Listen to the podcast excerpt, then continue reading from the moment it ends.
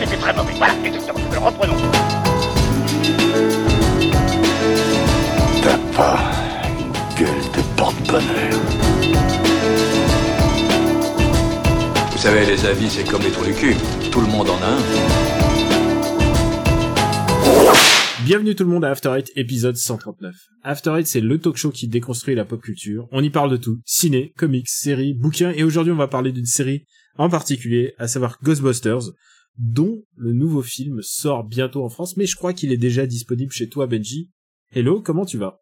Salut Daniel, salut les auditeurs. Oui, il est sorti euh, ce vendredi euh, chez moi aux USA, donc il y a, deux jours, et donc je l'ai vu. Euh, je l'ai vu bah, le, jour de sa sortie en fait, parce que j'ai un affect tout particulier pour la saga Ghostbusters.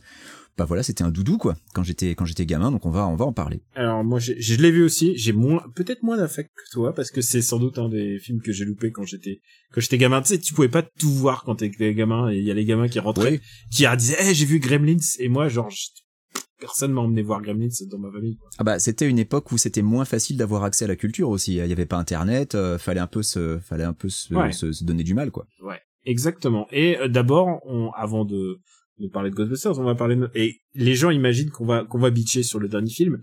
Attendez, parce qu'on a encore des actus à, on a encore des actus, il faut en parler. Euh, Benji, est-ce que tu as une actu en particulier? Comment as-tu occupé ton week-end puisqu'on est le dimanche? Alors, eh bien, euh, j'ai occupé mon week-end euh, en, en rejouant un jeu open world sur lequel j'avais déjà passé du temps à l'époque de sa sortie. Quand on a vu la Bérésina euh, de la, sortie de, la trilogie Grand Theft Auto, en fait, nous, ça nous a donné envie de nous remettre à Sleeping Dogs. Sleeping Dogs, qu'est-ce que c'est? Bah, C'est un jeu d'un développeur, je crois, anglais qui s'appelle United Front Games, qui depuis a malheureusement mis la clé sous la porte et qui avait été l'époque euh, publié par Square Enix. Et Sleeping Dogs, bah, malheureusement, c'est un jeu qui n'avait pas eu le succès escompté à l'époque, hein, ce qui a euh, entraîné l'annulation de, de ses suites prévues. Euh, et Sleeping Dogs, bah, c'est un GTA-like, et c'est à mon sens un des meilleurs jeux qui utilise la formule GTA. Moi, je le trouve personnellement supérieur à pas mal d'épisodes de GTA justement, sur pas mal de domaines, notamment bah, les combats sont vraiment super, alors que quiconque a déjà fait des combats dans GTA, des combats à main nue, savent que c'est pourri quoi. Que la, je trouve la conduite largement supérieure à n'importe quel GTA, parce que dans tous les GTA, il y a toujours des voitures qui sont des caisses à savon complètement impossibles à conduire, et que c'est un cauchemar, alors que dans Sleeping Dogs, je trouve vraiment ça bien foutu. Et puis non, scénaristiquement, c'est intéressant. C'est l'histoire d'un d'un flic euh, infiltré euh, dans les triades de Hong Kong. Il y a vraiment une super ambiance et c'est euh, la première fois, et je dis bien la première fois que je rejoue à un open world et que je trouve ça encore meilleur que la première fois. Parce que euh, d'habitude, en fait, tu sais, mais quand on a des très très bons souvenirs d'un jeu, par exemple, j'avais d'excellents souvenirs de Red Dead Redemption et j'ai voulu y rejouer. Et en fait, au bout d'une heure, j'ai arrêté. Je fais ah non. Non, en fait, il vaut mieux que je, je garde le- les bons souvenirs et il faut pas que j'insiste parce que ça sera jamais aussi bien que la première fois. Et c'est aussi pour ça que j'ai très très très envie de refaire Breath of the Wild, mais mais je sais au fond de moi que ça sera pas aussi bien que la première fois où j'étais euh, émerveillé à chaque découverte. Tu sais Donc pas, généralement tu les sais pas, open sais world, pas. j'évite de les refaire. Je ne sais pas, mais j'en ai très peur euh, parce que c'est ce que j'ai déjà expérimenté en fait les précédentes fois où j'ai essayé de refaire des open world. Et là, pour une fois, ben non, en fait, je prends encore plus de plaisir sur cette, sur ce second run sur Sleeping Dogs, au point que je vais essayer entre guillemets de le platiner. J'y joue sur Steam, donc il y a pas de platine, mais tu vois ce que je veux dire. Il y a des achievements quand même. Et ouais, non, j'y prends vraiment, vraiment beaucoup de plaisir, et je ne peux qu'inviter tout le monde à s'y pencher. Surtout qu'à l'heure actuelle, la Definitive Edition, elle coûte vraiment, mais rien quoi. Elle doit être à, à, tro- elle doit être trouvable à 5 euros. Je crois que sur PlayStation, elle est en solde en ce moment, elle est à 5 euros. Voilà. Et c'est vraiment un super jeu quoi. C'est un jeu que j'ai j'ai fait pour la première fois l'année dernière pour une période de confinement. Ouais. Et bah écoute, j'ai pris mon pied absolu. Bah t'imagines euh, à quel point déjà c'est pour moi quoi. C'est quand même euh, t'es un flic mais qu'il s'infiltre dans les triades. Ah puis il y a- il y a une telle ambiance en plus, c'est c'est génial. Si tu mets le bon kimono, bah t'as un style martial différent. Si tu mets le style, euh, t'as le style Wing Chun, mais t'as aussi le style de l'homme ivre si tu veux.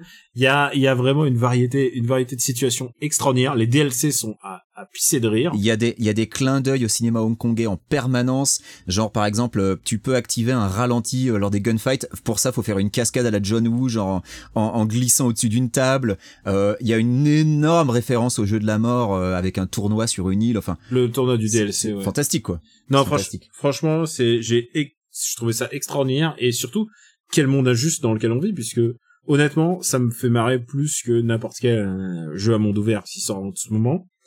Euh, ça me fait plus marrer que les Assassin's Creed, ça me fait plus marrer que tous les autres. Ah mais c'est Et c'est c'est vrai. tellement plus drôle. Et je trouve que c'est une injustice. Et peut-être que c'est ça qui le rend aussi extraordinaire, c'est que ça a été un one shot absolu. Il Ouais. n'y a pas eu de formule. euh, C'était vraiment le coup de, un coup extraordinaire à jouer et c'est vraiment, c'est vraiment injuste parce que tout le monde aujourd'hui le redécouvre pour 5 euros, pour 5 dollars et alors que c'est vraiment un jeu qui aurait mérité. Et beaucoup de gens s'accordent à dire que franchement, pour un GTA like, c'est meilleur que plein de GTA, quoi. C'est mieux écrit, c'est plus intéressant. Enfin, c'est fou. C'est c'est tellement, comme tu dis, tellement une injustice que ce jeu ait pas marché à son à sa sortie. Est-ce que tu me permets de dire euh, justement que j'ai joué à GTA, la fameuse trilogie qui est ressortie? Et bien sûr, vas-y, parle-moi parce que moi, je n'y ai pas joué. Et alors moi je j'allais pas y jouer tout de suite, euh, j'ai compris que la, la version la version disque sortait en décembre et je me suis dit ouf, on verra quand ça et tout d'un coup j'ai vu tout d'un coup les vidéos de gens qui ont des bugs hallucinants, des voitures qui s'envolent, des des trucs euh, des, la pluie, la pluie qui littéralement te t'empêche de regarder ce qui se passe. Les personnages difformes. les personnages difformes, les mains déformées, les mains, les mains d'aliens, enfin vraiment des trucs chelous. Et en fait, j'aime bien quand les jeux sont pétés comme ça. Ah bah c'est rigolo, faut l'avouer. Je regrette quand je vois les Assassin's Creed et que genre les, les bugs Day One des versions PC où t'as les, tu vois les personnages, tu vois à travers leur visage, tu vois littéralement, Ah, tu, vois que les yeux qui, tu vois que les yeux, t'as l'impression que c'est Mars Attack quoi. Mais c'est ça, les Assassin's Creed, faut absolument y jouer avant les premiers patchs parce que c'est hilarant. Parce C'est- que- bon, franchement, Et, et surtout, c'est là où ces jeux pêchent, c'est qu'ils sont tellement grands que bah tu peux pas faire une IA pour tout le monde quoi. C'est pas Shenmue où c'est juste un, un quartier dont on a fait l'IA de chaque personnage en particulier en y réfléchissant. Là, c'est genre bon bah on leur donne des scripts et ça devient des trucs un peu débiles. Et euh, et là en l'occurrence, j'ai pas été déçu puisque j'ai fait qu'une seule session de GTA, j'ai fait en stream. Et euh, bah évidemment, il s'est passé des conneries quoi. Il s'est passé tout d'un coup, Ouais. tout d'un coup je me gare et tout d'un coup il y a une fusillade et euh, t'as un flic qui décide de faire marche avant, marche arrière avec sa voiture contre un contre un poteau. Et il fait marche avant, marche arrière, marche avant, marche arrière, marche avant, marche. Et ça a duré une bo- deux bonnes minutes avant qu'il arrive à, à un peu se dépatouiller et tout d'un coup il y a des mecs qui sont arrivés de nulle part et qui- et honnêtement on, on dit que on dit que la la police dans ton pays est un peu expéditive mais alors dans GTA c'est n'importe quoi. Dans, dans Ah GTA oui, oui, non mais. dans GTA, ils ont, ils ont eu, ils ont eu des textos du futur qui leur dit non, non, assassinez tout le monde, ça ira plus vite. Et, euh, et il y a des, et c'est, et c'est risible, en fait. C'est, c'est très, très drôle. Et en plus, bon, je crois que, je crois que je, je suis arrivé trop tard pour la fête GTA 3. J'ai jamais joué à GTA 3 et là, j'arrive, euh, après, j'imagine que ça parle à tous ceux qui l'ont joué à l'époque, mais pour moi, déjà, c'était trop tard. Et, euh, Moi pareil, hein. GTA 3, je l'ai découvert longtemps après sa sortie et c'était d'un ennui mortel, j'ai trouvé. bah ouais, mais même l'écriture, tu sens que, oh là, oh là, tu sens que ils ont quand même C'est les débuts, ouais. ils ont fait beaucoup d'efforts euh, là-dessus, euh, surtout euh, Rock- Rockstar, quoi. Ils ont fait vraiment beaucoup d'efforts. Tu peux dire ce que tu trouves sur Red Dead, mais Red Dead, il y a quand même, enfin, il y, a- il y a quand même une espèce de recherche narrative, d'essayer de raconter quelque chose. Là, c'est Ah ouais, ouais. là, c'est vraiment, c'est c'est de la mission. Euh, aller à un point A, un point B avec des petites des petites missions à faire, c'est pas très très très intéressant. Mais euh, c'est c'est l'impression qu'en tout cas que ça m'a donné. Par contre, j'ai eu j'ai eu quelques bugs très rigolos. Il paraît que la version Switch est dégueulasse, donc euh, j'aurais dû prendre. Paraît-il, ouais. C'est, celle que je voulais prendre, mais j'avoue que maintenant j'hésite. En fait, comme toi, j'attendais une version physique parce que je veux avoir l'assurance que dans 10 ans, les musiques disparaissent pas. Mais j'ai cru comprendre que sur version Switch, même si t'achètes la cartouche, en fait, il y aura les, les deux tiers du jeu à télécharger. Donc en fait, t'es, baisé quoi qu'il arrive. Quoi qu'il arrive, mais de toute manière, euh, c'est toujours ça. Hein, de toute manière, ces jeux, il- maintenant, il faut se connecter. Euh, maintenant qu'on a qu'on a buté sur de sur des open world, Attends, je vais juste euh, Ah, terminer. Euh, euh, j'ai oublié de préciser. Si vous aimez Yakuza, essayez Sleeping Dogs. Il y a vraiment des moments où ça rappelle Yakuza dans le Nawak, parce que tu joues un flic infiltré, mais parfois tu vas empaler des mecs sur des espadons. C'est, enfin, c'est au- à ce point débile. Et les mini-jeux sont vraiment idiots. Il y a un mini-jeu, il faut volontairement foirer une chanson au karaoké. Il y a tellement de trucs super qui rappellent Yakuza dans Sleeping Dogs. Vraiment, je ne saurais. et et t'as des Ah, fusillades je- dans des karaokés, ça aussi c'est. Oh mais il y a, puis il y a- non mais les fusillades dans Sleeping Dogs, les fusillades en bagnole sont incroyables. Les, Ouais, il y les en a courses poursuites et les il y a- fusillades. Il y a les, il y a aussi de quand tu vas dans les, les les bases des triades et tout, ça fait vraiment très très Yakuza 2 et tout. Ouais. Vraiment, il y a c'est vraiment très très très. très Quel quel grand jeu, Je vraiment. veux juste dire parce que les gens vont s'attendre à ce qu'on bitch sur Ghostbusters. Vous allez peut-être être un peu déçus parce qu'on n'est pas, on n'est pas Parce qu'on a bien aimé tous les deux. spoiler alerte. Mais euh, par contre, euh, du coup, euh, tu m'as demandé alors t'as fait quoi ton week-end? Et moi je t'ai dit Cowboy Bebop live. Alors, vas-y. Alors attends, bouge pas. C'est ton moment. C'est le moment attends, que je- tous les auditeurs attendent. crac crac. Alors Cowboy Bebop live, tu sais quoi? Moi j'ai de la, ça me fait de la peine. Est-ce que t'as, est-ce que t'as tout vu? Non, j'ai pas tout vu. Et alors, il y a ce, cette rumeur qui court. Et c'est pas une, c'est pas qu'une seule fois que je l'ai entendu. C'est, euh, il paraît qu'au cinquième épisode, ça décolle. Le seul problème, c'est que si, si tu penses que ça décolle au cinquième épisode de Cowboy Bebop, le dessin animé, les des épisodes du dessin animé, ils durent 20 à 25 minutes. C'est un rythme un peu. Là, ça dure une heure, c'est ça? C'est un rythme un peu bizarre, comme Cowboy Bebop, sauf que euh, dans la série originale, voilà, tu pouvais te permettre d'avoir un rythme particulier sur 20-25 minutes, et ça donnait d'ailleurs des épisodes, certains beaucoup plus chiants que d'autres, parce que euh, t'avais une forme d'irrégularité, c'était un peu, euh, c'était un peu nawak en termes de construction narrative, mais euh, il y a, je trouve que ça, c'est pas si éloigné des Simpsons souvent les, les épisodes de Cowboy Bebop parce que t'as une idée de base et puis finalement euh, t'arrives et puis à la fin c'est pas exactement ce que t'es venu voir dans l'épisode. Et je pense que c'est une volonté justement de faire un peu foutraque parfois. Oui, d'ailleurs euh, ils l'ont fait ensuite dans Space Dandy. Enfin, je veux dire, c'est c'est c'est une volonté, euh, c'est une volonté. Et d'ailleurs, il n'y a pas de structure narrative. D'ailleurs, euh, il n'y a pas d'arc narratif en fait dans Cowboy Bebop à part certains épisodes il n'y a pas euh, une ce qu'on appelle une ongoing story. Et ben là alors ils se sont dit qu'est-ce qui manque à Cowboy Bebop? On va dire on va mettre une ongoing story. Un fil rouge. On va mettre un fil rouge et là oh là là, c'est très très dur parce que Vicious Vicious clairement il a vu euh, Javier Bardem dans Skyfall, il s'est dit je peux je peux faire pareil. Et c'est compliqué. Et il est pas et il est pas aidé par la perruque, il est pas aidé par euh, Enfin, personne n'a aidé en fait dans ce truc. Et en fait tu sais quoi il y a des moments il y a des, mais c'est comme dans le, comme dans comme alors s'il y a un truc qui est fidèle dans cette série par rapport à l'animé c'est que l'animé aussi c'est un c'est c'est un animé de moments. Il y a des moments particuliers une baston un moment où tu dis ah c'est pas mal et tout. Bah ça ça respecte. C'est-à-dire qu'il y a parfois des petits moments dans l'épisode où tu fais ah ok c'est pas mal c'est ok ok. Sauf que ce petit moment dilué dans 50 minutes bah tu le tu, tu perds euh, tu perds le fil quoi. C'est plus possible tu je pense que clairement ils voulaient meubler. Plutôt que faire 26 euh, épisodes de, de 20 minutes ils ont préféré faire 10 de de 50 et du coup le rythme est, est saccagé quoi. Le rythme est vraiment vraiment vraiment pas bon.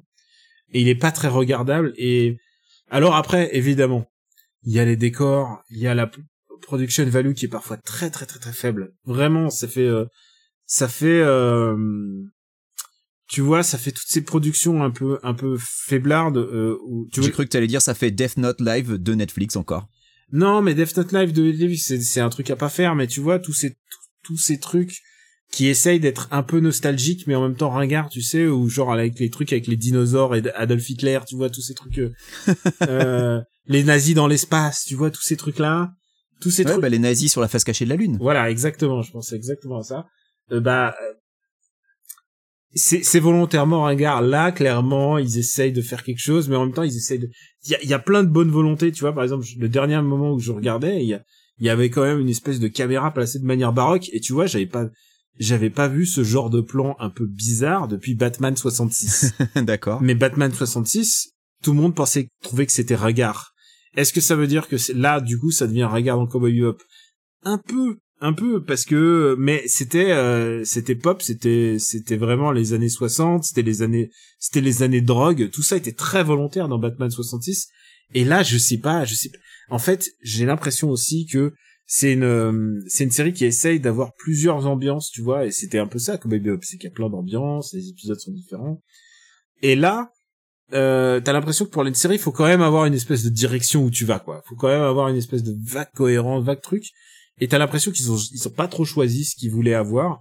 Et du coup t'as des épisodes qui ressemblent pas à grand chose des épisodes où où tu te dis attends ce perso là il a il a tu et alors moi on me dit attends jusqu'au cinquième épisode ça va devenir bien. Imagine on te dit ça euh, tu, tu le regardes Iron Fist et tu t'as 5 sur 10 c'est chaud quand même hein, ouais ouais. Mais euh, tu sais quoi? Ils partaient perdants ils partaient perdants je veux dire ils ont enfin je veux dire est-ce qu'il y avait une plus mauvaise série à adapter? Est-ce enfin, je veux dire, euh, qu'est-ce qu'il, enfin, je veux, je veux bien croire qu'il y a plein de. Qu'est-ce qu'ils espéraient en fait? C'est la question. En fait, si tu veux, euh, je suis d'accord avec toi. Ils partaient perdants. C'était évident que c'était une série qui euh, qui allait avoir beaucoup beaucoup de mal à s'imposer. Moi, ce que je comprends pas, Euh, c'est que Il y a plein de choses que je comprends pas dans cette série. hein. alors ouais, moi j'ai vu que des extraits sur Twitter. Hein. Ce que j'en ai vu a suffi à me dégoûter à vie de regarder? Mais ce que je comprends pas, c'est que euh, au début, quand a été annoncé la, la, la série, euh, l'un des l'un des showrunners euh, disait en interview, euh, non non, on va pas juste singer l'animé, on va essayer de raconter autre chose parce que voilà l'animé, ils ont fait leur truc, nous on veut faire notre truc. Et derrière, tout le marketing, mais la totalité du marketing de Netflix a été, regardez, on a refait cette scène plan par plan en filmé. Et à chaque fois, c'était moins bien que dans la version animée. Donc, il y a un truc que je comprends pas. Et surtout, putain, mais les extraits que je vois sur Twitter, c'est insupportable. L'écriture est catastrophique. Et alors, le truc qui m'a le plus tué, c'est, l'extrait qui montre enfin l'apparition de Ed. Bah là, c'est une pub PlayStation des années 97-98, quoi. C'est hystérique et insupportable et t'as envie d'étendre, quoi. Il y a un fameux exprès où, Jet Black parle avec une fille et qui lui fait euh, euh, I'm going is this a blackmail et là elle fait you're black and you're black and, And you're a male. male Et genre Ouais, je l'ai vu, ouais. et oh, tu sais quoi tu Le sais- cringeomètre était à 3000. là. c'est oh là là. genre wow, faut faut accepter quand même de de faire d'écrire des trucs comme ça et de les faire dire alors est-ce que la volonté c'était de faire une série kitsch? Écoute j'ai envie de dire bravo bravo vous avez réussi c'est ça vous avez compris l'esprit de l'original de la série sauf que la série était pas forcément kitsch c'était un peu c'était détraqué tu vois j'aurais pas dit kitsch c'est un peu détraqué la série originale euh, faut juste dire un peu foutraque, c'était ça, Mhm. c'était le mais c'est ça qui plaisait. Alors le tu vois le bon côté, c'est que ça m'a donné envie de revoir l'animé, chose que je n'ai pas fait depuis 25 ans donc euh, il, est, il est temps. Alors, je suis pas ouf de John Cho euh, dans le rôle de Spike parce que euh, parce parce que en fait Spike il est plus souriant en fait. Spike il est plus crâneur. Quand je vous voyais des bastons parce que j'en ai revu il y a pas si longtemps des épisodes et euh, il a toujours un sourire aux lèvres et genre il est crâneur, il, provoque, il euh, il a une maîtrise totale du combat alors que euh, John Cho il, donne tout ce qu'il a et tu vois qu'il est très euh, il est très concentré sur ce qui se passe et tu sais genre il est très dans le contrôle et en fait les combats de de tout de bah, de Cowboy Bebop en fait ils, de- ils devraient ressembler à John Wick. C'est John Wick le truc le visuellement le plus proche qu'on ait jamais fait de de Cowboy Bebop en termes de combat. Et euh, le problème c'est que c'est que par moments c'est tellement mou.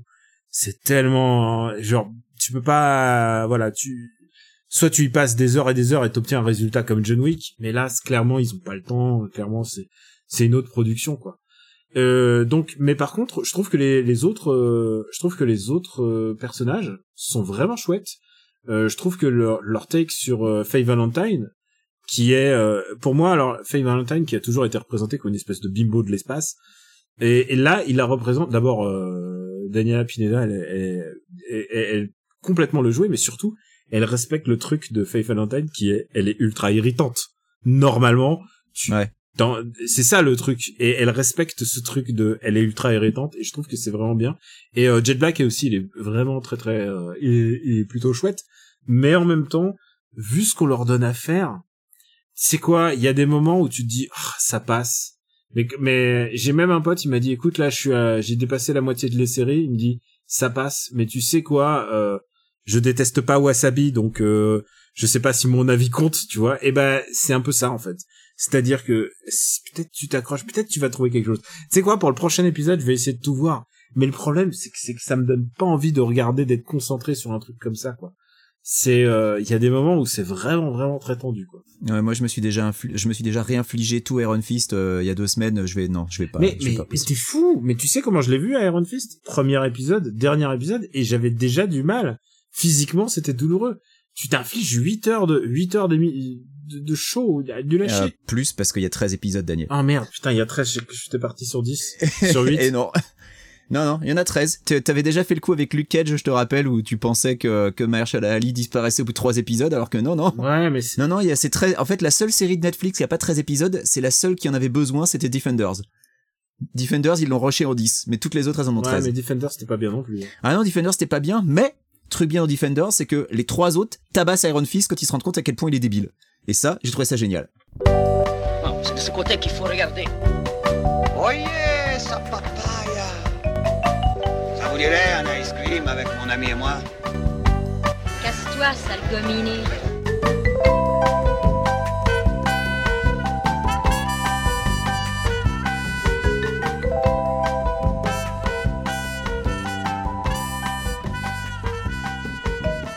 Ghostbusters, c'est pas n'importe quoi. C'est une série connue, c'est un film vraiment chouette. C'est aussi le premier film qu'on n'ait jamais classé dans Super Ciné Battle, Benji. Et oui, c'était une liste que j'avais envoyée. Ah ouais euh, Et ouais, il y avait, euh, il y avait Ghostbusters, il y avait, euh, il y avait, je crois, Retour vers le futur, et, euh, et le troisième, ça devait être les Goonies. C'est à l'époque où on classait les films en 5 minutes. Ah, c'est à l'époque, vous, même pas cinq minutes, quoi. C'était, euh, hop, on a le titre du film, allez en classe, et basta. On raconte à peine l'histoire. Enfin, ça fait partie de ces épisodes que j'aimerais bien remaker, où vous passez un peu de temps à en parler, parce que, parce qu'il y a du lourd dans ces épisodes-là. Il y a Akira, il y a Bloodsport, il y a Willow, il y a, Il y a Blade il y a Runner. Top Gun, euh, il y a Blade Runner. C'est tous des films qui ont été classés supra vite, sans vraiment en parler, en fait. Donc, On a mis, on a mis du temps avant de trouver un peu notre, euh, notre vitesse de croisière. voilà. Oh, ça vous a pas pris si longtemps ça, mais c'est vrai que les, les deux, trois premiers épisodes, c'était, c'était expédié. Ouais, je pense quand même, ouais. Les dix premiers, on devait être, euh, on devait- encore se chercher. Mais maintenant, c'est bon. On a une, euh, on a une recette. On... Ah, maintenant, c'est une liste, une liste par épisode, ça prend deux heures, voilà. Ah, une liste toutes les heures, je, pense. Ah, quoique, les prochains qui vont écouter le, le prochain Super Ciné Battle, vous allez être, vous allez être surpris.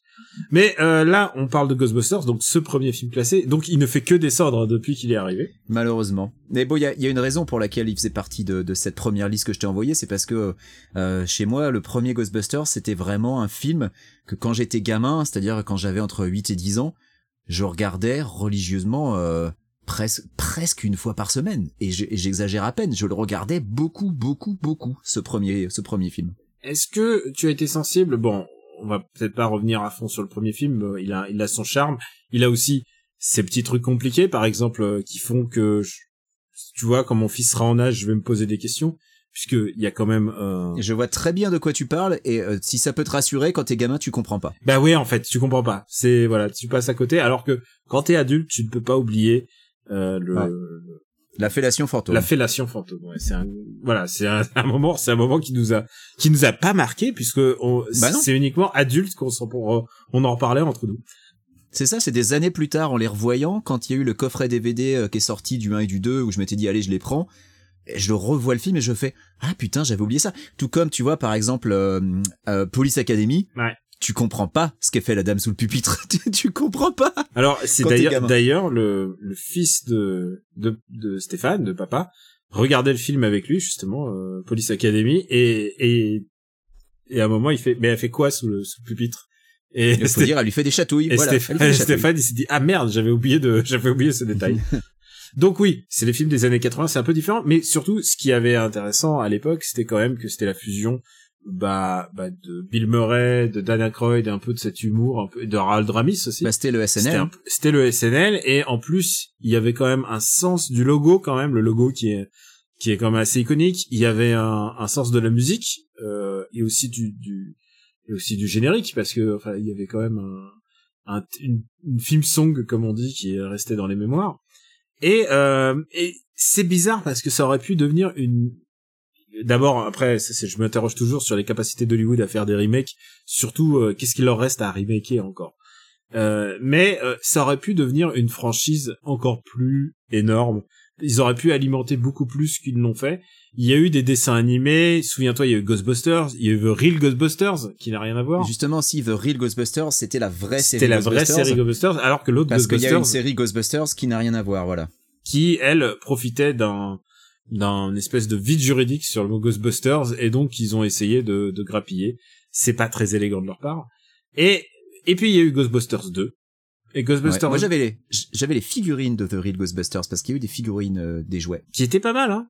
C'était Ouais, euh, plutôt bonne qualité. c'était plutôt pas mal et euh, Ghostbusters 2 bon, il est surtout connu euh, bah, comme étant le le film le film de Vigo en fait, c'est euh, c'est un, un un personnage qui a vraiment foutu les boules aux, aux enfants en fait à l'époque. Le tyran des Carpates. Ouais, non, bah, moi j'avais, en fait, j'avais beaucoup aimé Ghostbusters 2. Maintenant, je, je reconnais maintenant que je suis adulte qu'il est quand même vachement moins bien que le premier. Mais contrôler la statue de la liberté avec un S advantage, c'est quand même incroyable. Alors et euh, et Vigo d'ailleurs il y a il y a des très bons articles faudrait que peut-être que je le mettrai en lien mais euh, des chouettes articles sur la vie de ce comédien incroyable aussi euh, parce que Ah, et l'acteur, ouais. l'acteur enfin le boxeur. ouais c'est euh, c'est enfin Willem von Hamburg c'est vraiment il a une vie il a une vie extraordinaire c'est vraiment euh, c'est vrai voilà s'il y a un mec qui a joué à pas beaucoup de films, dans, euh, pas beaucoup de films dans sa vie, mais qui est re- resté dans les mémoires de tous, c'est lui. Je pense au même titre que qu'un certain euh, qu'un certain Bob dans dans Twin Peaks. Hein, tu vois, pour moi, il me faisait. Moi, Bob pour Twin Peaks, c'est c'est un peu, on est un peu dans ces eaux-là en termes de, de frayeur. Mais voilà. Il est, il est très très flippant. Et Ghostbusters 2, euh, c'était aussi un jeu vidéo qui, à l'époque, moi, me faisait rêver de ouf quand je voyais les, les images dans les magazines. Alors, Lequel? Euh, SOS Phantom 2, la version micro-ordinateur. Ah, parce que moi, j'y ai joué sur Amstrad et alors ça me faisait pas Ah rêver. bah en fait moi ça me faisait rêver parce que j'y jouais pas. c'était c'était un petit peu l'astuce c'est que dans les magazines tu voyais les screenshots tu disais oh là là ça doit être trop bien et une fois manette en main disons que la, la magie n'était pas la même voilà on va dire ça comme ça. Bah, je me souviens de cette séquence où tu descends euh, avec un câble dans dans le musée et t'as le t'as le Non non dans l'égout c'est dans l'égout non? Non mais ensuite dans le musée et ensuite t'as le tableau qui te regarde à gauche et à Bah, droite. Tu vois j'étais même pas arrivé là. Parce que j'y ai joué aussi un moment et en fait ça m'avait un petit peu bon c'était plus pareil. et c'est ça en fait. C'est Ghostbusters ça pendant longtemps ça a été deux films. Et puis alors toute une foutrée de toute une plâtrée de, de jeux vidéo. Il y a eu le jeu vidéo sur Mega Drive je me sou- qui m'avait assez plu à l'époque. Il y avait plusieurs jeux différents. Il y a d'ailleurs eu un jeu qui est plus ou moins la suite officielle euh, Oui un, un jeu sur console euh, sur 360 et PS3 euh, à l'époque Euh, il y a peut-être même eu une version Wii mais qui devait pas être terrible terrible mais ouais ouais et ce jeu là je l'avais trouvé sympathique. Pas génial, mais sympathique. Je sais pas si tu y avais joué. Euh, si si, euh, j'ai joué un tout petit peu, mais surtout on m'a présenté ça comme c'est la suite officielle. Et d'ailleurs, ensuite, il y a eu le comic sur IDW, le comics sur IDW, qui lui aussi reprenait le lore de euh, Ghostbusters 1 et 2. Donc il y a eu des tentatives de faire des suites à Ghostbusters. Il y a eu le crossover euh, Ghostbusters euh, contre les Tortues Ninja parce que tout le monde a rencontré littéralement les Tortues Ninja. Et parce que c'est IDW donc c'est plus simple. Euh, il y a eu, il y a eu tout, il y a eu toute une série de, de Ghostbusters. Et vraiment, en fait, c'est vraiment dans les jeux vidéo que la franchise a existé. Et puis il y a eu le film euh, de Paul Feig. Voilà, je sais pas comment dire autrement que le film de Paul Feig, qui a, qui a eu ses haters, qui a, euh, je pense, on l'a, on l'a, on a cassé ce film, pas pour les bonnes raisons. Il y a plein d'autres raisons de de de faire du backlash sur ce film. D'abord parce qu'il y avait des trucs vraiment pas super bien écrits. mais, Mais, de toute façon, euh, on n'en avait pas parlé de ce film dans After Eight? Je me demande si on n'en avait pas parlé. je crois, que- Je crois qu'on avait je crois qu'on a De toute façon, moi je peux rappeler, euh, moi j'avais pas détesté le film de Paul Feig, mais j'avais quand même pas trouvé ça génial. Mais le, le truc moi euh, qui m'avait posé problème, euh, c'était surtout certains personnages, des personnages qui étaient un peu sous-écrits, euh, le personnage de Leslie Jones qui était pas super bien écrit, et surtout le personnage de Melissa McCarthy qui m'insupportait. Mais à l'inverse, j'ai adoré le personnage de Kate McKinnon par exemple. Donc j'étais un peu. euh, Oui, voilà, je, je me souviens que t'étais, t'étais un Kate McKinnoniste. Ah oui. Euh, moi, j'étais un peu euh, perplexe sur Chris Hemsworth, et d'ailleurs, je pense que euh, quand il a joué Ghostbusters, euh, Chris Hemsworth est devenu le Thor qu'on connaît aujourd'hui dans le monde Marvel, c'est-à-dire le gros rigolo. Mm. Si tu regardes Thor comme tel qu'il est écrit dans Thor 1 et Thor 2, c'est pas du tout le même que celui d'après Ghostbusters. Ils ont vu Ghostbusters, ils ont dit ah on peut faire ça avec Chris Hemsworth. En fait, il sait jouer la comédie, bon on va lui faire faire n'importe quoi et c'est comme ça que Thor est devenu une espèce de de joke ambulant. Euh, et puis euh, et puis il y a aussi un autre truc, c'est que ça essaie, je pense que c'est ça aussi l'erreur de peut-être en plus d'être pas super bien écrit, le, le film essayait de se mettre dans une autre forme de chronologie. Donc du coup, il y avait Bill Murray qui apparaissait en spécialiste de du paranormal. Il y avait Dan Aykroyd qui apparaissait aussi. Et du coup, ça essayait de rendre hommage au, au, au film précédent, mais en créant une espèce de réalité alternative. Et je crois que le, ce truc-là, les fans, enfin, je sais pas, est-ce que, est-ce que les fans ne, ne, ne décident pas trop euh, pour, ne décident pas trop, je sais pas. En tout cas, le film, le film me laissait un, un, un goût euh, de totalement anecdotique, quoi. C'est vraiment. euh, Ouais, voilà, c'est ça. J'avais pas détesté sur le coup, mais maintenant je l'ai complètement oublié. Ouais. Est-ce que tu te souviens qu'il y avait Michael K. Williams qui, qui jouait dedans? Eh ben même pas. tu vois, j'ai complètement oublié ça. Et donc il y a eu ce film-là, et alors là, ce j'ai l'impression que euh, Afterlife a été fait en réaction à ce film-là. C'est-à-dire, ok, ils ont pas respecté le matériel original, ils ont créé une espèce de d'autre chronologie, donc du coup, euh, Afterlife est une suite, est une vraie suite de, c'est- le Ghostbusters 3. Même si ça se passe plus de 30 ans après après la fin Ah bah, du deuxième. Afterlife, euh, de toute façon, est la suite de Ghostbusters 2 et, euh, et annule complètement la continuité avec euh, le, le, le reboot euh, féminin, oui.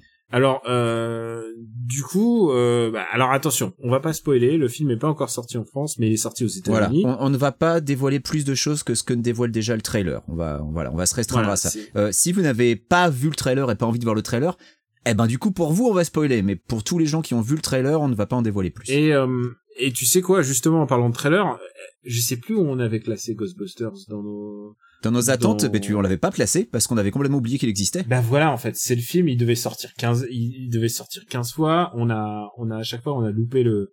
On, à chaque fois, on se disait ah, il va sortir, il doit sortir, et finalement, il sort pas. Ouais. Euh, D'ailleurs, je crois qu'on l'avait classé, mais on l'avait classé dans les 2020. Alors on l'a potentiel, oui parce qu'il devait sortir en juillet 2020 euh, et qui, comme Ouais. tu dis, il a été, euh, il a été euh, quatre fois, je crois, retardé. Enfin, c'était n'importe quoi. Et là, du coup, il sort un peu, et il sort un peu en catimini parce que j'ai pas vu d'énormes campagnes de pub. En fait, il y a un peu de pub, mais pas tant que ça. Voilà, c'est que euh, même en France, hein, tu sais quoi, j'ai pas l'impression que ce- ça se bouscule.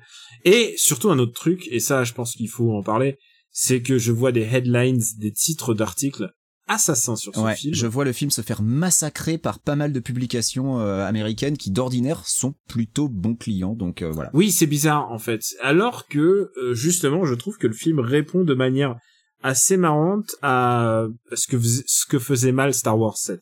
Oui. Euh, et ce que faisait encore plus mal Star Wars 9. Et justement, je trouve profondément injuste de comparer ce film avec la, la, la, trilogie euh, Star Wars euh, à laquelle on a eu droit. Et c'est quelque chose qui revient souvent. Euh, malheureusement, pour, pour développer plus, je serais obligé de spoiler, donc je, ne vais pas le faire. J'ai des réserves. hein. Il y a des choses qui se passent dans le troisième arc qui, perso, m'ont un peu fait dire que ça, on s'en serait passé. Mais, mais globalement, je trouve que ce film propose quelque chose de neuf avec des nouveaux personnages tout en respectant le matériau d'origine. Alors bien sûr qu'il y a des rappels euh, au, truc d'origine. Évidemment, c'est une suite quoi. Euh, je demande pas à une suite d'être 100% originale et de complètement faire table rase. Ça n'arrive jamais.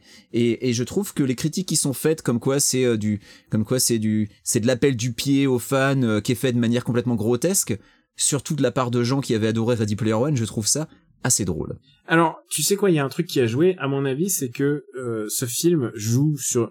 En tout cas, les trailers donnaient l'impression que ça jouait sur la fibre nostalgique, surtout quand tu reprends les mêmes acteurs euh, que Stranger Things.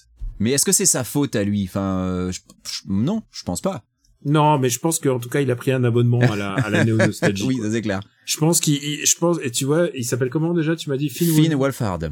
Eh ben écoute, Finn Wolfhard, mon conseil, c'est tu regardes Gremlins. Gremlins n'a pas encore été refait. Je pense que c'est c'est toi le prochain. Bah ouais. Non mais en plus il était dans il était dans Hit. Enfin tu vois le- il est il est condamné à jouer soit dans des films ou des trucs qui se passent dans les années 80, soit dans des callbacks à des trucs des années 80. oui clairement. Et euh, ce film, euh, ce film essaye de faire des, des choses que euh, bah, seule seule une vraie suite directe euh, peut se permettre. Et le la- le vrai changement, c'est que Harold Ramis est, est mort euh, pendant pendant l'écriture de ce projet et que donc du coup il a fallu vraiment modifier ce projet. Et ce qu'on peut dire en tout cas, c'est que bah il place vraiment les enfants euh, comme les successeurs d'Harold Ramis. Bah ce sont les ce sont les petits enfants d'Egon Spengler en fait les, les personnages principaux on peut le dire. Et alors, du coup, le film rentre dans un truc émotionnel. Et alors là, je peux pas, je spoilerai pas. Mais je peux te dire, Benji, que moi sur moi, ça a fonctionné à fond les Ouais. ballons. Il y a un truc de l'ordre du, j'ai trouvé ça extraordinairement shonen. Ouais, je, je Genre- vois tout à fait de quoi tu parles. Moi c'est c'est ce qui m'a fait un petit peu tu vois me dire ah ça va peut-être un peu loin. Mais mais je comprends Ah tout non, à fait. moi justement, justement, le truc côté shonen, le côté, le côté Sangoku n'est plus là, et alors c'est Sangwan qui se bat. ouais ouais non mais tu vois ce que je puis- veux dire maintenant que tu as vu le film? Ouais. et du coup, puis la, et du la petite actrice, euh, la petite actrice euh, McKenna Grace est super, j'ai trouvé. Elle est, elle est vraiment dans le rôle quoi. Elle habite le rôle. Mais ouais, mais les, les acteurs, ils jouent super bien. Les, euh, les petits, en tout cas, ils jouent super bien. Paul Rudd, est-ce que est-ce qu'on a assez de Paul Rudd qui fait le, le Non, bouffon? moi j'ai jamais trop de Paul Euh, Rudd qui fait le bouffon. euh, il- en, en gros, il fait, il fait le même personnage que Rick Moranis, mais avec beaucoup plus de sex appeal. Hein, faut dire ce qu'il y a quand même.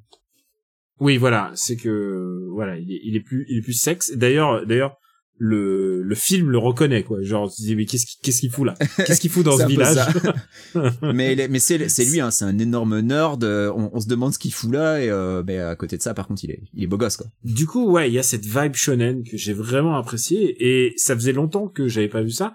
Je trouve que en quoi Ghost- Ghostbusters Afterlife est meilleur que Star Wars 7 Alors la barre est, est basse, mais en tout cas, ce qu'il réussit mieux, c'est qu'il nous, il nous présente des nouveaux personnages dans un contexte qu'on qu'on connaît, c'est-à-dire la chasse aux fantômes. Alors la seule chose que ce film ne fait pas, c'est-à-dire qu'il n'apporte pas de nouvelles, de nouveaux horizons. C'est-à-dire que euh, bah à partir de là, euh, bah, tu peux pas imaginer de Ghostbusters 4 euh, avec les enfants. Enfin, je veux dire, ça, ça, ça aurait pas vraiment de sens. Oh, il y, a- il y a toujours moyen. Il y y a toujours moyen. Il y a toujours moyen, mais en tout cas, il y a rien de spécifiquement nouveau à part cette vibe shonen euh, qui était pas du tout le là du coup du, du coup euh, dans Ghostbusters 1 et euh, d'ailleurs quand ils essayent de refaire un peu les effets de Ghostbusters 1 à chaque fois ça foire ce qui est un peu le ce qui est un peu le style de peu d'une suite. Euh, du coup j'ai plutôt bien aimé le film et je me suis même fait cueillir je me suis même fait cueillir par surprise. Alors que j'attendais je m'attendais à détester. J'en attendais vraiment zéro de chez zéro. Et en plus, je vais être franc avec toi, je suis pas un nostalgique de Ghostbusters. C'est-à-dire que je trouve que c'est mignon les, les uniformes, la chasse aux fantômes et tout ça, mais comme comme je l'ai j'ai loupé le premier train euh, au moment de la diffusion, je devais être en, en CE1, tu vois, au E CE1, CE2 et que je l'ai vraiment vu vraiment plus tard quand j'avais 14 15 ans, tu Ouais. vois. Bah euh, bah ça m'est passé un peu à côté, c'est-à-dire ah OK, c'est ah OK, je vois le genre mais mais c'est pas le c'est pas le rôle que j'ai retenu pour Sigourney Weaver, tu Ouais. vois. Alors que moi, tu vois, c'est vraiment le rôle qui m'a fait découvrir Sigourney Weaver. Je l'ai pas vu à sa sortie, hein, j'étais beaucoup trop jeune. Moi, je l'ai vu à la télévision en fait. Et euh, à l'époque, c'était le début de la VHS. J'avais, on avait enregistré le film et ensuite on se passait la VHS enregistrée en boucle. Donc moi, ouais, je l'ai vu en 89, 90, euh, en gros le, le premier Ghostbusters. Et pour moi, Sigourney Weaver, c'est Dana Barrett. Et c'est, c'est, avant d'être Ellen Ripley, pour moi, c'est, c'est Dana Barrett. Et euh, alors j'ai j'ai entendu- j'ai lu j'ai lu quelques critiques qui parlent de ah c'est un objet nostalgique euh, c'est un ah, honnêtement je trouve que le cœur du film qui est savoir euh, Egon Egon n'est plus là et évidemment euh, le comédien est mort Egon n'est plus là et c'est des enfants c'est ses enfants qui reprennent la suite alors qu'ils ne connaissent pas Egon ça c'est c'est dit dès la première Ouais. phrase ils le connaissent pas ils le à la rigueur même ils le détestent parce qu'il les a abandonnés parce qu'il est devenu un savant Voilà. fou euh, c'est un film sur l'absence et le manque et le fait de pas de pas avoir dit au revoir aux gens que tu aimais ou pas avoir discuté euh, enfin discuté avant la mort. Enfin c'est c'est ce genre de choses dont parle le film. Et honnêtement euh, je trouve je trouve pas ça ni incompréhensible je trouve pas ça amoral. Je trouve que c'est plutôt des des bons thèmes pour un pour un truc shonen. Je, je me dis toujours Sangoku pourquoi il est resté mort alors qu'il aurait pu élever Sangoten? Il y a tellement de trucs euh, que dans, Dragon Ball qui vont pas sur la paternité, mais euh, vraiment, euh, c'est pour ça que je comprends vraiment d'autant moins les critiques assassines. Je je trouve j'ai l'impression qu'il y a un faux procès qui est fait à ce film parce que peut-être en, en réponse au, au backlash dégueulasse qui avait eu lieu euh, euh, face au film de 2016, parce que il faut le dire, hein, le film de 2016 a aussi été critiqué euh, pour énormément de mauvaises raisons euh, par un public euh, qui de base Ouais, voilà par un public qui de base avait décidé de détester ce film parce que c'était des femmes ou parce que euh, entre guillemets on, on chiait sur leur enfance. Non le film de 2016 il chie pas plus sur l'enfance des fans de Ghostbusters que la première suite ne l'avait fait. Enfin tu vois c'est je me demande s'il y a pas un- une contre-réaction à ça et il y a euh, forcément une contre-réaction c'est forcé c'est évident parce que je trouve vraiment que certaines re- certains reproches qui sont vraiment mais assassins envers ce film bah à mes yeux sont euh, sont un poil injustes quoi vraiment hein. Tu sais quoi, le- l'expression chier, su- chier sur mon enfance, pour moi, elle, n'a- aucune prise sur moi parce que euh, d'abord personne ne chie sur l'enfance de personne. L'enfance, elle est passée, c'est fini. faut arrêter de, faut arrêter de psychoter là-dessus. Je me souviens, un dessinateur, on lui a demandé, un dessinateur de BD, on lui a demandé, alors, euh, qu'est-ce que vous pensez du film des Schtroumpfs? Et il s'est dessiné en train de chier, en train, voilà, on a chié sur mon enfance. Genre, eh non, mec. Les films des Schtroumpfs, ils sont sortis, il y en a eu trois, euh, au moins, je crois trois.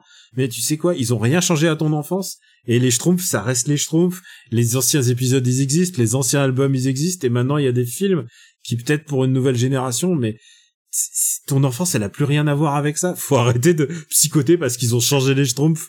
Faut arrêter de psychoter parce qu'on, parce que euh, on a mis, on a mis des filles sur Ghostbusters. C'est pas, c'est pas, euh, c'est pas votre enfance dont on parle. Faut arrêter de Moi, penser que. moi après Alors je- et, et, et c'est paradoxal pour quelqu'un qui est qui qui est plutôt euh, euh, bon client pour la nostalgie, mais je me méfie justement de la nostalgie comme euh, comme euh, pulsion de euh, de ah c'était mieux avant. Ouais. C'est vraiment pas ça que je cherche dans dans quelque chose. Par contre, je peux te dire que ce film de Ghostbusters, est-ce qu'il apporte quelque chose à la formule? Je pense pas. Mais par contre, est-ce que est-ce que ce qu'il a fait m'a touché? Ouais, ouais, complètement. Ouais, ouais, non, mais je, de toute façon, je veux, je veux bien entendre que des gens n'aient pas le même ressenti que nous euh, par rapport au film, mais je trouve que justement le film, loin de se reposer entièrement sur le passé, arrive à raconter quelque chose, arrive à présenter des nouveaux personnages. Et euh, oui, est-ce qu'il raconte quelque chose de super original? Bah non, c'est dans la continuité du, du premier film, mais je trouve que c'est plutôt bien fait en fait, et que ces nouveaux personnages sont intéressants et, euh, et même attachants quoi. Donc euh, Ouais, je je, je m'inscris en faux. Euh, je, je trouve les critiques euh, assez injustes en fait. Voilà. Et ils l'ont plutôt mal vendu peut-être parce que les trailers laissaient sous-entendre un truc. euh, un- Ça c'est possible aussi. Ouais. Un memory lane un peu un peu chiant. Et c'est vrai que le début du film, il est un peu, euh, il, va, il, est, il est plutôt lent hein, dans le genre. Après, il y a énormément d'hommages au, pre- au premier film. Hein, ouais, et sûr, puis mais et, et puis quand t'as le flic qui t'arrête et qui fait Who you gonna call, tu vois, c'est ce genre de c'est ce genre de vanne un peu ouais, mais que Mais tu peux trouver on the nose comme on dit dans ton pays. Alors, j'ai trouvé ça on the nose, mais après coup, je me suis dit, en même temps, il vient de les arrêter déguisés en Ghostbusters, dans la voiture des Ghostbusters, et c'était la tagline des mecs à l'époque de New York que tout le monde connaissait. C'est vrai. quoi. Alors justement, il y a un truc qui me qui me qui me chiffonne justement dans la continuité Ghostbusters, c'est qu'à un moment, il y a le le le, le bibendum Stay Puft réapparaît. Oui. Il apparaît parce qu'il est dans les dans les dans les friandises à un moment et du coup voilà, il est il est dans les friandises. Pourquoi est-ce que tu prendrais comme icône ce bonhomme qui a foutu la merde à New York euh, 30 ans avant? Non mais Genre, il y a pas un trauma ouais, a pas un ouais, tra- je- que, le- que la marque ait pas changé de, de mascotte, c'est un petit peu bizarre, oui. Et même la- le fait que, que tu retrouves ces petits personnages, là clairement c'est du fan service et ça clairement c'était pas nécessaire. Après, ça permet d'ajouter des intermèdes comiques. Euh, D'ailleurs, je sais pas toi, je crois que j'ai plus rigolé devant ce film que devant le reboot de 2016. Euh, je pense, oui, je pense aussi. Ah, alors, je sais pas. Moi, ce film a pas déclenché le grand humour. Le, le, le, le- Ah moi, il y a plein de moments où j'ai rigolé, notamment grâce au, au- à ce nouveau personnage, le petit gamin qui s'appelle Podcast. Alors voilà, on peut pas dire de mal d'un d'un film où il y a un personnage qui s'appelle littéralement podcast. Voilà, le gamin, son nom c'est Podcast et il est et super tu sais quoi. quoi? Et tu sais quoi? Il y a un truc que j'ai bien aimé avec ce gamin, c'est qu'il tient son micro correctement et il parle vraiment comme un bon podcasteur. Alors que d'habitude, quand on parle des podcasts dans le cinéma, c'est toujours je suis journaliste spécialisé en podcast. Et en général, ils ont ils y connaissent que dalle et ils sont ils sont très nuls. Alors nous, c'est pas comme si on y connaissait grand chose non plus. mais euh, mais ce que je veux dire, c'est qu'à chaque fois, ça sonne faux. Alors que là, le petit garçon, il le joue très correctement. Je Ah moi j'ai envie de l'écouter son podcast, le gamin. ah, le, le- et en plus, c'est ça qui est bon, c'est que vraiment le gamin, t'as envie de l'écouter. Je crois qu'on on a on a tout dit pour euh, pour Ghostbusters. bah voilà, une. Donc une- la surprise, c'est qu'on n'a pas trouvé ça, on n'a pas trouvé ça à chier. Désolé. Voilà. euh. Et, et par contre, euh, attendez, attendez, c'est After Eight. euh, si vous prenez, vous êtes allé directement au sujet de Ghostbusters. Au début, on a parlé et de GTA et de Cowboy Bebop. Voilà. Voilà. Euh, N'ayez pas peur, on reste on reste fidèle quand même à nous. On a une ligne éditoriale, mais non vraiment, euh, Ghostbusters c'était la surprise. On y est tous les deux allés à reculons et on a tous les deux été agréablement surpris. Bah voilà, écoute, ça arrive. Voilà, Hmm. c'est bien quand ça Désolé, arrive. désolé, tant pis pour la controverse. Il vaut mieux ça que l'inverse. Ouais, mais eh, tu sais quoi, si on faisait une tagline genre Ghostbusters, tu, tu mets un titre de podcast. Ah là là, encore euh, encore du slime. On a chié sur notre enfance. on a chié du slime sur notre enfance. Voilà, j'ai un titre. voilà, non. Une belle headline mensongère comme sait le faire la presse. Oui, oui, voilà, voilà. Je t'ai tout, je t'ai tout appris, hein. Voilà. C'est toi le, professionnel. ah non, moi, c'est bon, je- je- eh, tu sais quoi, moi j'écris pas mes titres, moi c'est fini. Ça se voit. hein. Mon seul problème, c'est que j'avais mis beaucoup de soin à mettre sur pied ce petit jeu pour McLean. Vous avez caché un plan bien huilé. Ouais. Bah, puisqu'il est si bien huilé, ton plan, tu sais où tu peux te le carrer.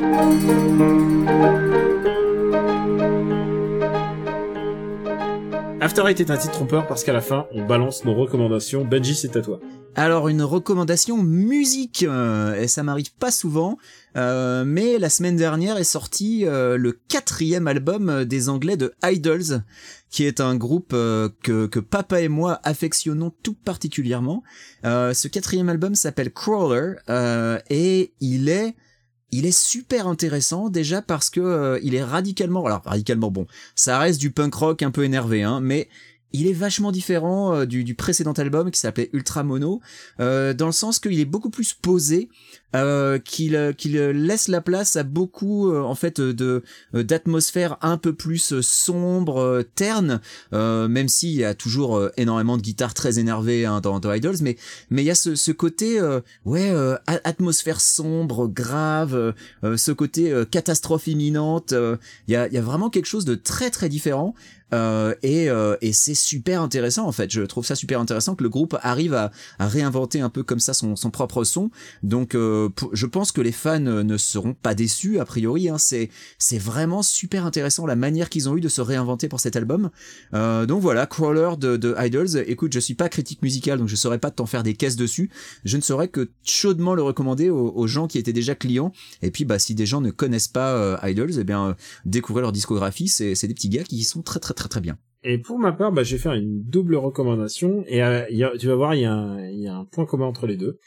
Euh, c'est deux podcasts. Et alors pourquoi je, je me suis pas, je me suis pas remis au podcast. J'ai toujours écouté des podcasts. Mais le truc, c'est qu'en ce moment, je me suis remis à pousser de la fonte.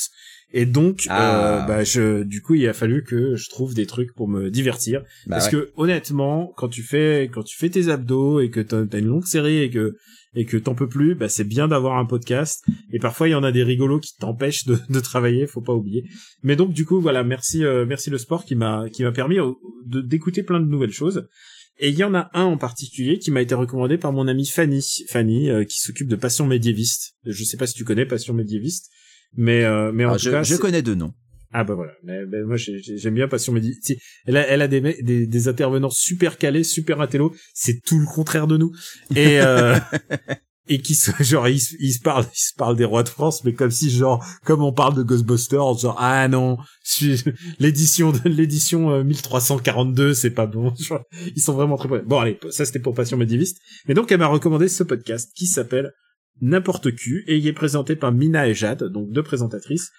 Et, euh, et c'est un n'importe qui, évidemment, parle de cul, puisqu'il parle de la culture pornographique. Alors, il parle à la fois des films, il parle à la fois des, des acteurs, des actrices, il Mhm. parle, euh, euh, il parle des tendances, il parle des films, des films étranges, il parle euh, des tags, euh, qui est un, un truc très particulier. Il parle parfois aussi des, des clips vidéo, puisqu'il il regarde des clips vidéo qui ont marqué leur époque et savoir.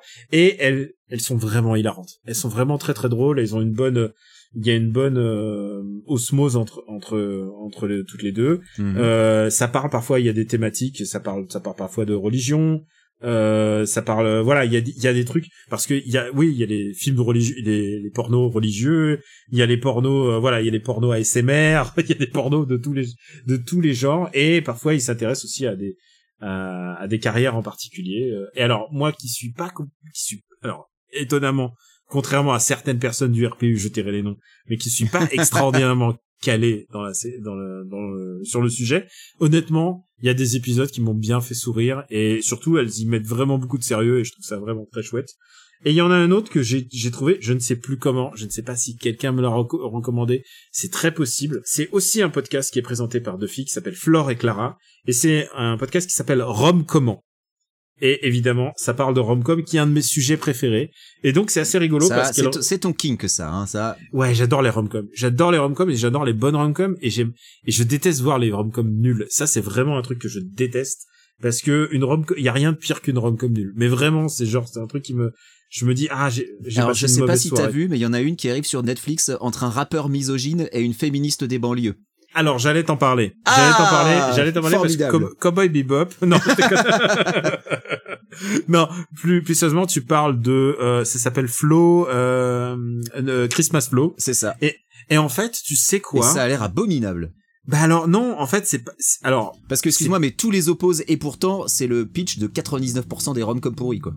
Oui, et alors c'est nul d'opposer misogynie et, et féminisme, mais en fait le problème c'est que le mec a mal vendu sa soupe parce que c'est pas exactement ça, parce que le mec dans le dans dans le film il est il est con comme Orelsan quand il est con, tu vois quand il fait des trucs euh, quand, il est con comme Orelsan. ouais non mais tu vois comme comme souvent les rappeurs Non, quand parce ils sont provoques O- et qu'ensuite on leur dit on leur dit faut pas dire ce genre de choses et ensuite ils se, et ensuite ils se prennent euh, bah, la queue entre les jambes et c'est ça en fait dans l'histoire peu parce que j'ai j'ai- Christmas Flow c'est c'est pas aussi nul que la tagline du mec et je pense que le mec il assassine son son produit en disant un truc comme ça.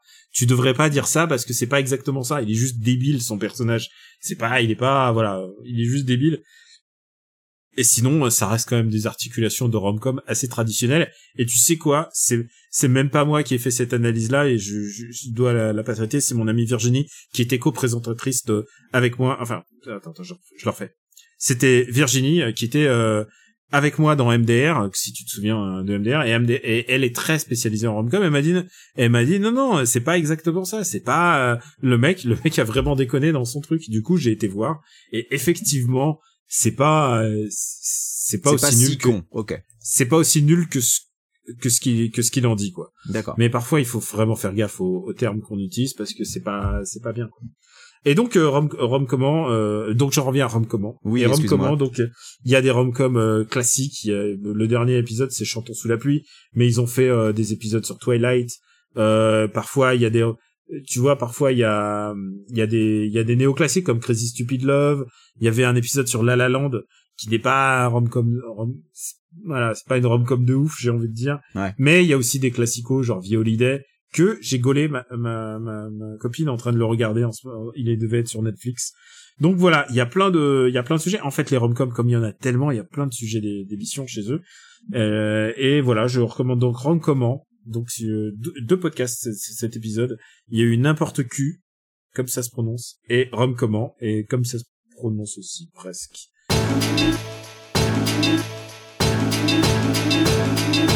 Benji, c'est tout pour aujourd'hui. Ouais. oui, c'est tout. C'est tout. je Bah ouais, on est on est obligé de couper un peu court parce qu'on a, on a, on a- moi j'ai euh, des impératifs, euh, mais euh, mais avant de partir, avant de partir, Non, non, dis-moi, dis-moi, c'est quoi ton impératif là?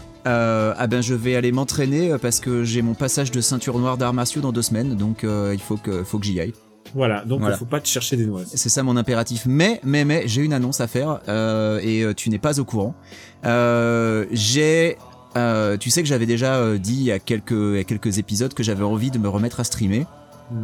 Et ça y est, j'ai mon vrai concept. Et j'ai déjà commencé à travailler dessus. Et je pense que je vais commencer à streamer. Euh, et ben cet épisode doit sortir mercredi à partir de jeudi. Puisque jeudi c'est Thanksgiving, donc j'ai rien d'autre à foutre. Donc je vais streamer, je pense, pendant ma pause déjeuner. Et mon vrai concept, Et alors, attends, la pause déjeuner, ça veut dire c'est quelle alors, heure en la pause déjeuner, donc euh, chez moi, ça va être entre midi et 13h30, euh, sauf quand j'ai des meetings, mais globalement à partir de midi. Euh, donc 21h en France. Euh, ce sera complètement aléatoire. J'essaierai de pas télescoper mes jours de la semaine avec quand tu fais un culture robotique ou des trucs comme ça. Essaye de pas que de pas télescoper euh, Robotics. Mais toi, tu, tu, tu streams plus tard, toi, généralement, non? Moi, je stream 22h30. Oui, voilà, donc j'aurais j'aurais terminé, donc tu vois, je te raiderai quand j'aurai fini. Mais donc voilà, mon vrai concept, c'est que je vais je vais reprendre un magazine de jeux vidéo dont j'étais euh, dont j'étais lecteur euh, quand j'étais plus jeune, euh, avec l'aimable participation involontaire de notre partenaire euh, Abandonware Magazine évidemment. Euh, et je vais euh, un, magazine dans lequel tu as écrit à une époque, et je vais relire leurs tests. Et ensuite, je vais jouer au jeu et je vais dire, ah bah voilà, là je suis d'accord avec le test, ah là je suis pas d'accord. Et euh, donc l'idée c'est que je vais, je vais refaire tous les jeux qui ont été testés dans ce magazine euh, après avoir relu le test. C'est mon concept. Et, euh, et le meilleur c'est que euh, ça va s'appeler Rally Player One. Ah, très bon, très Voilà. bon, c'est bon. Je- tu... Je suis très très fier de, du, du nom. Ok, Voilà. d'accord, ok, c'est très, bien. Donc J'espère que tu reliras pas mes articles. Donc c'est le vrai concept. Alors écoute, les- mes, mes articles ne sont pas ne sont pas assez tôt dans Player One. Ouais, pour en arriver à tes articles, euh, il va me falloir un peu de temps, je pense, parce que parce que là, je, je- quand je vais commencer, ça va être de la NES, de la Master System, euh, potentiellement de la NEC, euh, du Game Boy et, euh, et un jeu Neo Geo de temps en temps, mais voilà, ça va être ça quoi sur le sur les premiers. Donc voilà, écoute, ça va être beaucoup beaucoup de rétro, mais euh, je pense que ça va être intéressant. Et puis euh, bah voilà, on, on verra s'il y a des trucs que le testeur euh, que le testeur avait loupé ou des trucs sur lesquels il avait été, euh, il avait eu le nez le nez creux. Enfin voilà, ce sera c'est l'idée quoi. Honnêtement, pour avoir fait partie de, de, de la presse jeux vidéo de, de cette époque-là sur papier, les tests c'était pas toujours très top. C'était c'est Écoute, on essaiera mal, de trier le, le bon grain de livret. Euh, je ils se sais. tiennent mal l'épreuve du temps. Je peux te le dire. Ouais, mais justement, moi, ce que je trouve intéressant, c'est que Player One, c'était un, un de ceux dans lesquels les tests étaient les plus écrits. Euh, parce que oui, c'est sûr c'est que vrai. si tu compares à Gamecult de nos jours, euh, un paragraphe de Gamecult c'était un test de Player One, mais il faut savoir que Joypad et Console Plus c'était encore plus court les tests. Donc euh, à l'époque on se contentait vraiment de peu, on était déjà assez content d'avoir plein de screenshots en fait, vu qu'à l'époque pas internet. hein, donc, euh. Mais voilà, non, ça, je pense que ça va être intéressant. Puis écoute, si c'est pas intéressant, tant pis, hein, je ferai euh, juste des jeux rétro et puis Bah, basta. écoute, c'est parfait. Euh, pour alors, c'est là où on pourra. Alors, dis-nous la chaîne sur laquelle on peut te retrouver. Euh, donc ma chaîne ce sera twitch.tv euh, slash euh, quicks198x euh, parce que parce qu'il fallait plus de 5 caractères et donc je pouvais pas prendre juste quicks donc c'est quicks198x Ça t'aurait fait chier de faire Quicks avec deux Z. ouais non mais un 98x parce que à cause de mon site web euh, Gaming Sins 98x aussi qui, Mhm, euh, qui pour l'instant est un peu en rade mais euh, parce que faut c'est mon site de test. Alors, comme je sais que t'es pressé euh, pour pour aller au pour aller au sport, je vais je vais on maintenant on sait où on peut te retrouver. Moi, c'est Camille Robotics sur Twitter, évidemment After Eight, Super Ciné Battle, et euh, j'ai peut-être une surprise bientôt. Voilà. ah bah super Ouais, bah, et puis euh, twitch.tv slash Robotics. Et je rappelle encore une fois, mercredi, c'est Culture Robotics, donc où je passe en revue trailer, euh, review de films et bien entendu BD et, et même des expos. Je, je- je vais à des expos, je, je fais de la captation de vidéos pour ensuite montrer et faire des sujets assez variés. Et euh, on manque pas de sujets vu que l'activité culturelle basse, rebat son plein en- à Paris et en Ouais. France tout entier. on a ça bourgeonne on a plein de projets alors que c'est pas le printemps Non, pas du tout. Euh, bah, on vous embrasse très fort. On vous rappelle que euh, After Eight est disponible sur le site officiel afterite.fr et sur toutes les applis de podcast et uniquement elles. tout à fait Euh, voilà. Et puis si j'ai rien d'autre à ajouter, on vous embrasse très fort et on vous dit à très très très bientôt. Ciao. bisous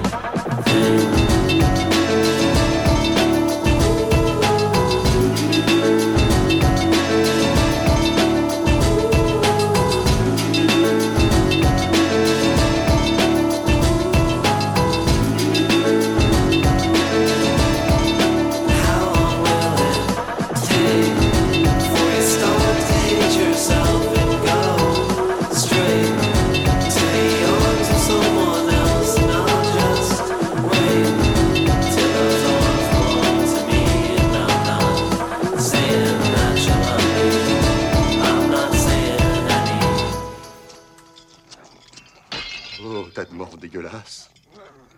Il va falloir que je m'en charge moi-même.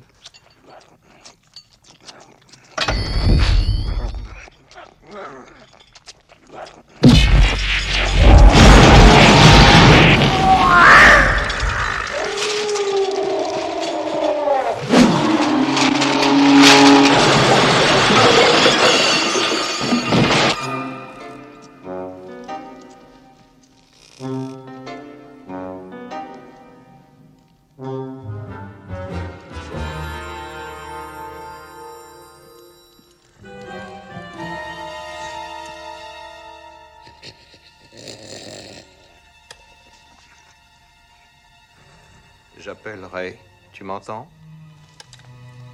Fagman Je l'ai vu, je l'ai vu, je l'ai vu Il est juste en face de moi, là. Il me regarde tranquillement. Ça ressemble aux enzymes gloutons, hein. Fais gaffe, il pourrait t'entendre. Surtout ne bouge pas. Il ne te fera aucun mal. Beckman